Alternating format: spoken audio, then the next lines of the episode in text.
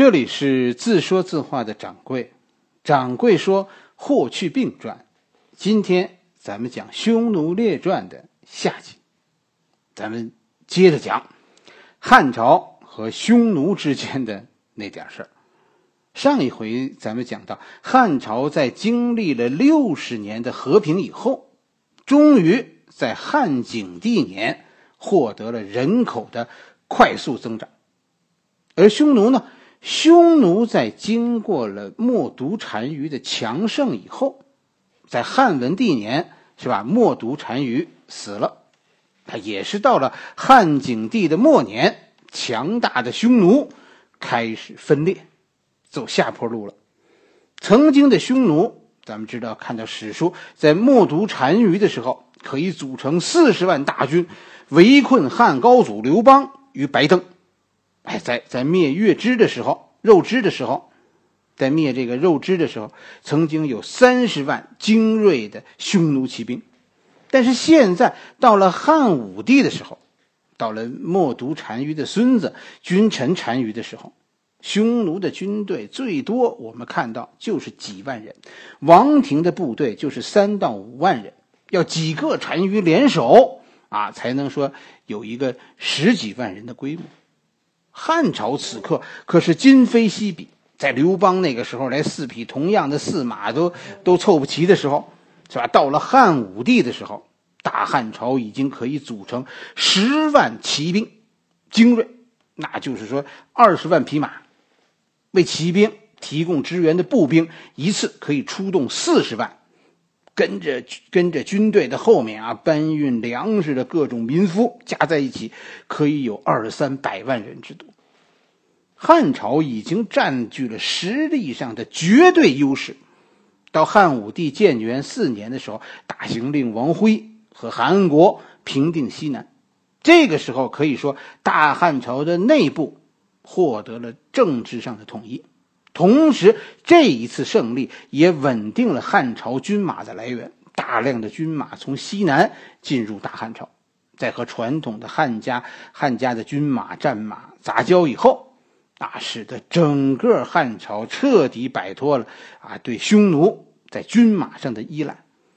大汉朝现在是军事上强盛，内部统一，物资充足。而匈奴呢？匈奴在军事上现在处于劣势，内部匈哎呀，匈奴内部又开始是矛盾重重，仇杀不断。这样一个强大的大汉王朝，自然不肯再听命于匈奴。如果匈奴现在继续以主人自居啊，不肯和和大汉朝做出妥协，那战争就是不可避免。从后来看，实际上此刻的匈奴在大汉朝面前已经不堪一击。但是为什么这场对匈战争姗姗来迟呢？实际上，阻碍汉武帝对匈奴用兵最大的障碍是汉朝内部朝廷里的政治斗争。汉武帝想打，是吧？但是大家都不愿意打。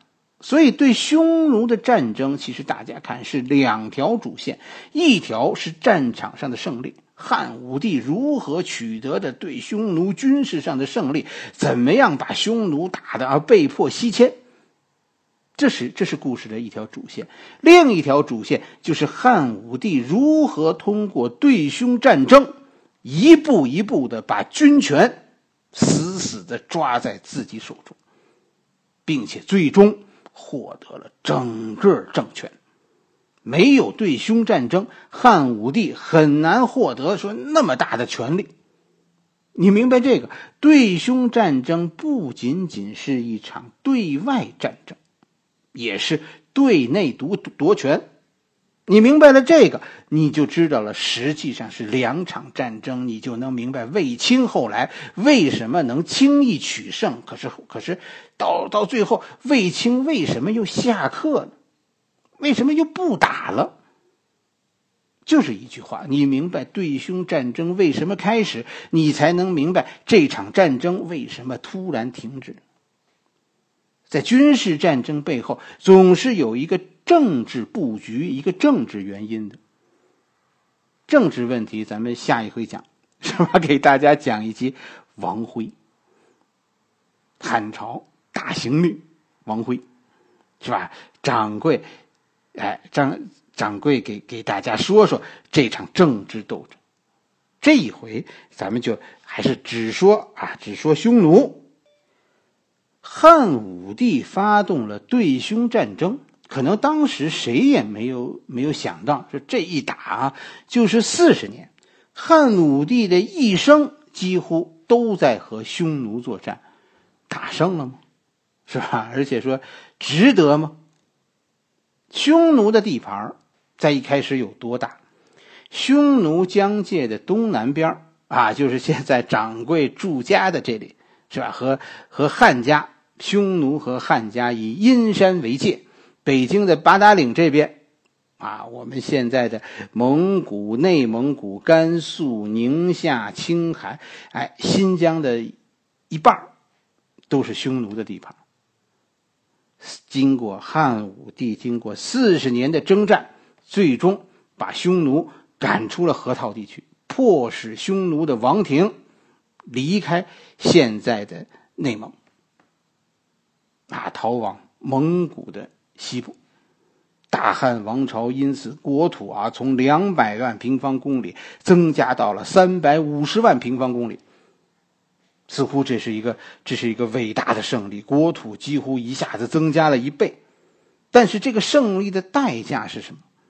中国的领土面积确实增加了一倍，但是人口从汉武帝鼎盛时期的三千万下降到汉武帝末年的一千五百万，人口几乎减少了一半。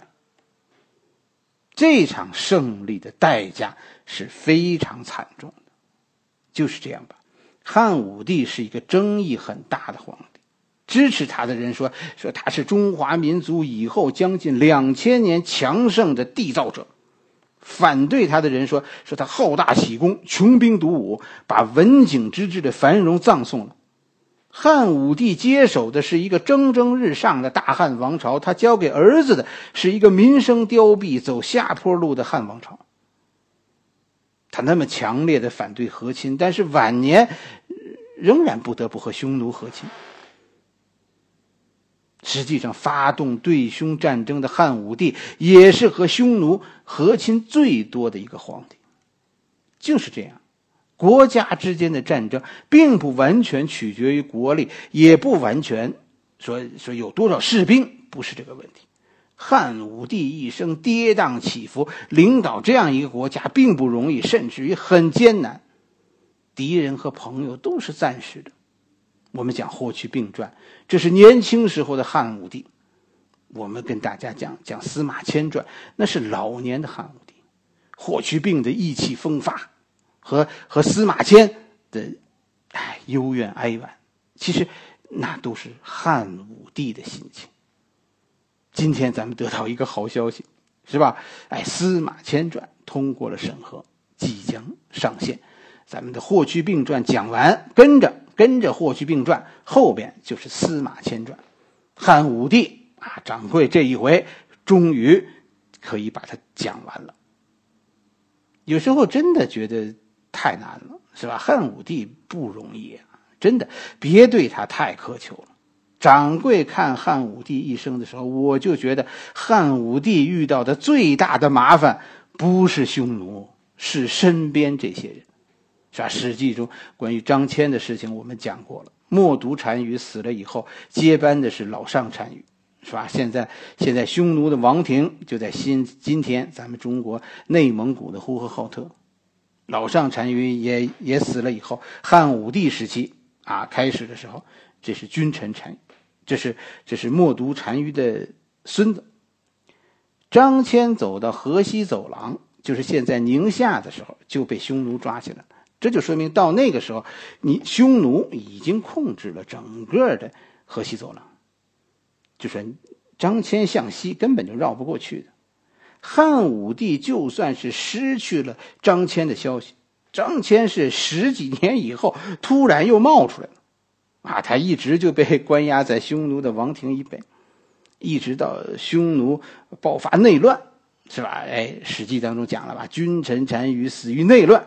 在内乱中被杀，张骞他们才才趁乱跑了出来。张骞他们走，这是建元二年到建元四年，汉武帝还进行了一次和亲，汉武帝还表面上和和君臣韩愈友好呢。到了建元六年，窦太后死了，汉武帝获得了政权，终于汉武帝说了算了。他说了算的第二年，元光二年，汉武帝就开始密谋进攻匈奴。所以，这场汉匈战争是汉朝主动挑起的。主动汉是汉朝主动挑起的对匈战争，开始一个简单的算术题，啊，从从哪个方向说汉朝都比匈奴强大？既然我们强大，为什么汉朝还要当女婿呢？《史记》中跟着就记载了汉匈战争的开始事件，就是所谓的马邑之围。马邑之围开始，就是从马邑之围开始，汉匈战争爆发。一打就是四十年，大家一定要注意，在《匈奴列传》中，马邑之围开始以前，是吧？这里记录了汉家朝廷上的这场一场争论。这场争论特别重要。汉朝这么这么强势，面对匈奴啊那样的欺负，是吧？这就叫是可忍，孰不可忍了。哎，竟然汉武帝与匈奴开战的这个想法啊，居然遭到了几乎所有将领的反对。以后是吧？咱们会讲这个韩安国，韩国以后可能会专门有一集讲。咱这提一句，韩国这算是汉朝见过世面的武将，也是大小战役打过无数的将军，更是一个老谋深算的政治家。哎，这个时候，韩安国竟然反对汉武帝出兵匈奴。哎，他提出了不要与匈奴作战的理由，就是三条。这三条，大家仔细想想，韩安国说的对还是不对？第一条就是匈奴人是游牧民族，他们到处走，是吧？我们我们的军队就算进了草原，你很难堵住他们，因为草原无所谓路。更无所谓边界，你根本就找不着他们。你就算找着了他们，他们又跑了，你就堵不住他们，没办法消灭他们。他们连给养都不用，是吧？我们可是咱们汉家的部队，可是需要吃粮食的，所以我们也无法久战，很难找到他们。我们又不能长期的找下去，所以在战略上，韩国说，汉家进攻必败。第二条，韩国说的。啊，他们这么牵着我们走，我们是外线作战，是吧？草原的地形那么复杂，特别适合骑兵作战，我们很容易吃亏。他们是骑兵，我们是步兵，以步兵为主，所以我们很容易就吃亏。真吃亏的时候，撤都撤不下来啊！几乎咱们每次找不着敌人，那是小事儿，是吧？经常这样战争的结果是什么？是全军覆没。第三条就是战争的目的是什么？草原根本现在剩下的草原根本就不适合耕种，就算咱们赶走了匈奴，对我们也也没有太大的利益。就是说，战争一起，经济上付出极大，但是打匈奴最终得不偿失，而且就算占了匈奴的土地，咱们守不守呢？如果防守，那就将消耗大量的物资，这个费用算下来根本就不合算。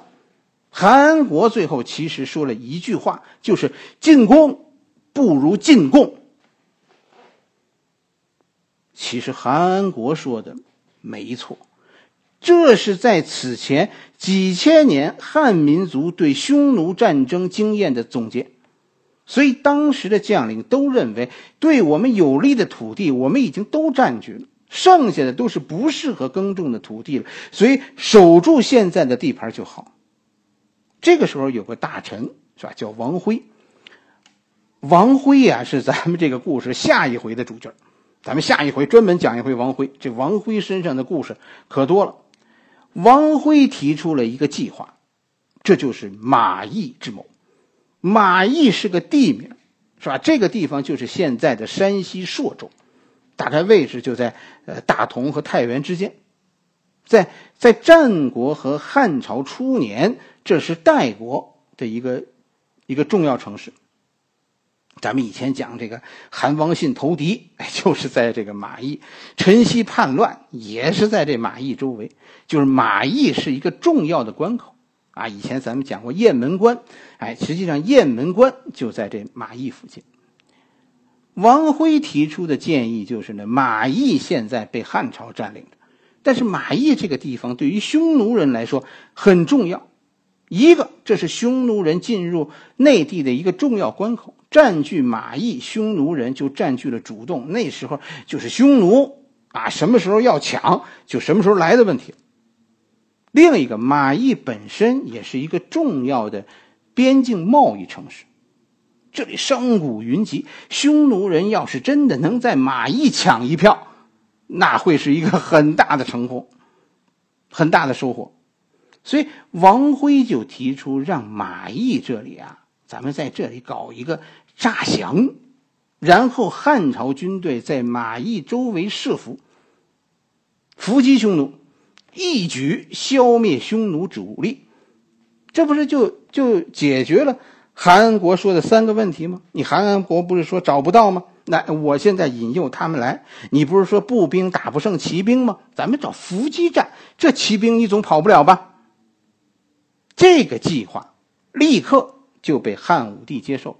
你就从这件事上来看，汉武帝这个人真的跟大家说就是笑面虎，是吧？真为什么这么说呢？你看汉武帝一上台，摆出的态度全是对匈奴友好，在不到的十年的时间里两次和亲，跟着就是开放汉朝对匈奴贸易，而且以特别高的价格从匈奴购买大量战马，以特别低的价格向匈奴供应粮食和布匹，啊，匈奴人其实很喜欢汉武帝的。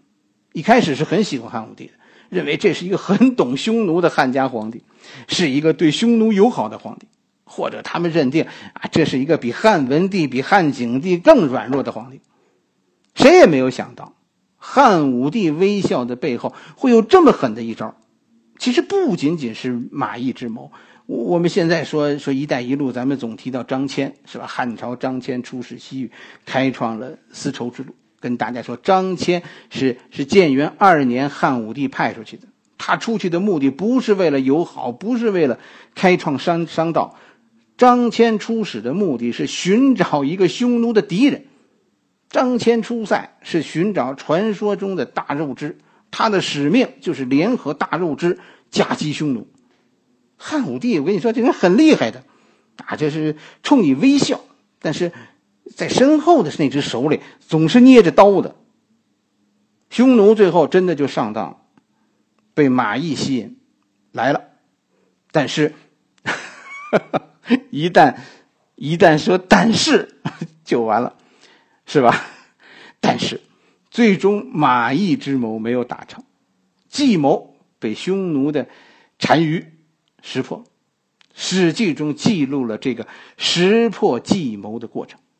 这件事啊，其实大家看这个看那个《匈奴列传》的时候啊，大家想一件事，这件事特别蹊跷，这一定有事儿。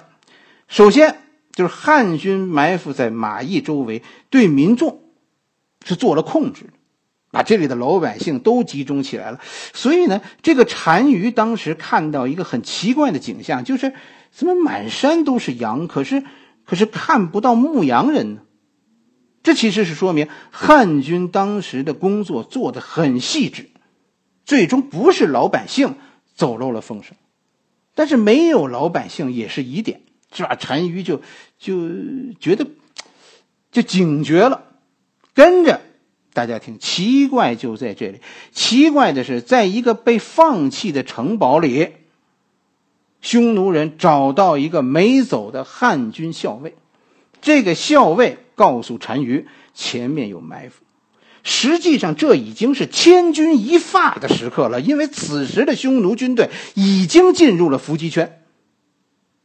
现在消息走漏了，匈奴人是连夜向后撤军，这就坑了那个那个出主意的王辉了。王辉被安排在最后搞伏击，是吧？打伏击，王辉是最后最后系口袋的那个人，啊，截住匈奴的后队。他和李广两个人负责截住匈奴的后队，收辎重。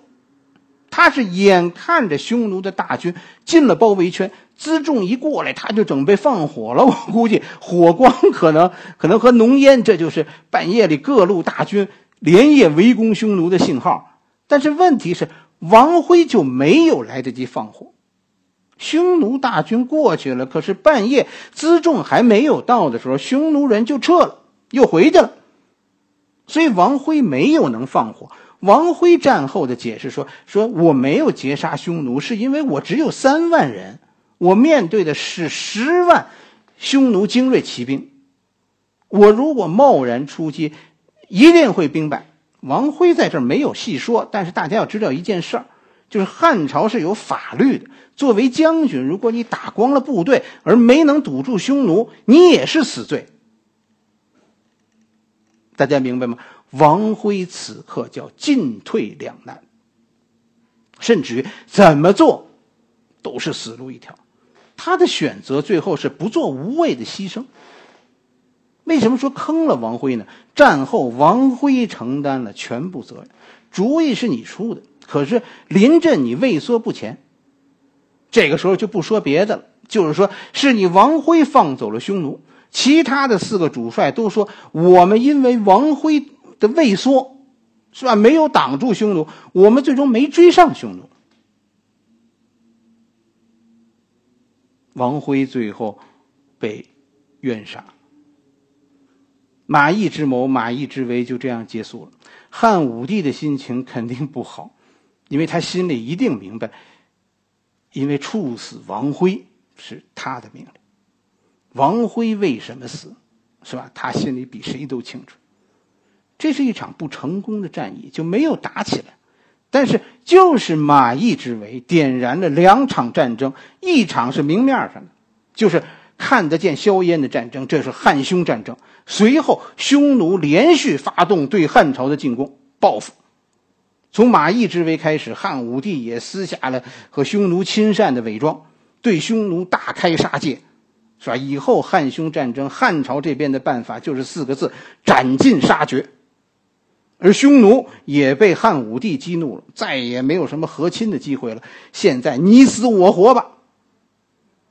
在汉武帝身边，这是那场看得见硝烟的战争，同时还有一场看不见硝烟的战争，就是大汉王朝到底谁说了算的这场内部争争、争斗。马邑之围点燃了汉武帝和武将们的一场夺权。围绕军权，汉武帝现在清楚的看出，我要是手里没有没有没有握住军队在手，那我寸步难行，所有的事都会是马邑之谋。你仔细看吧，马邑之谋到底为什么失败？王辉之死，让我们第一次看见汉武帝的狰狞。从下一回开始，咱们就放下匈奴。匈奴啊，咱们说两句就 就得了。大家有兴趣去看书吧。我们的故事啊，他们的故事，我们的故事都还长着呢。咱们先讲讲汉朝的内部斗争。要不讲这个，你可能搞不明白为什么霍去病这样一个少年英雄，他能横空出世。这在别的朝代根本就不可能想象。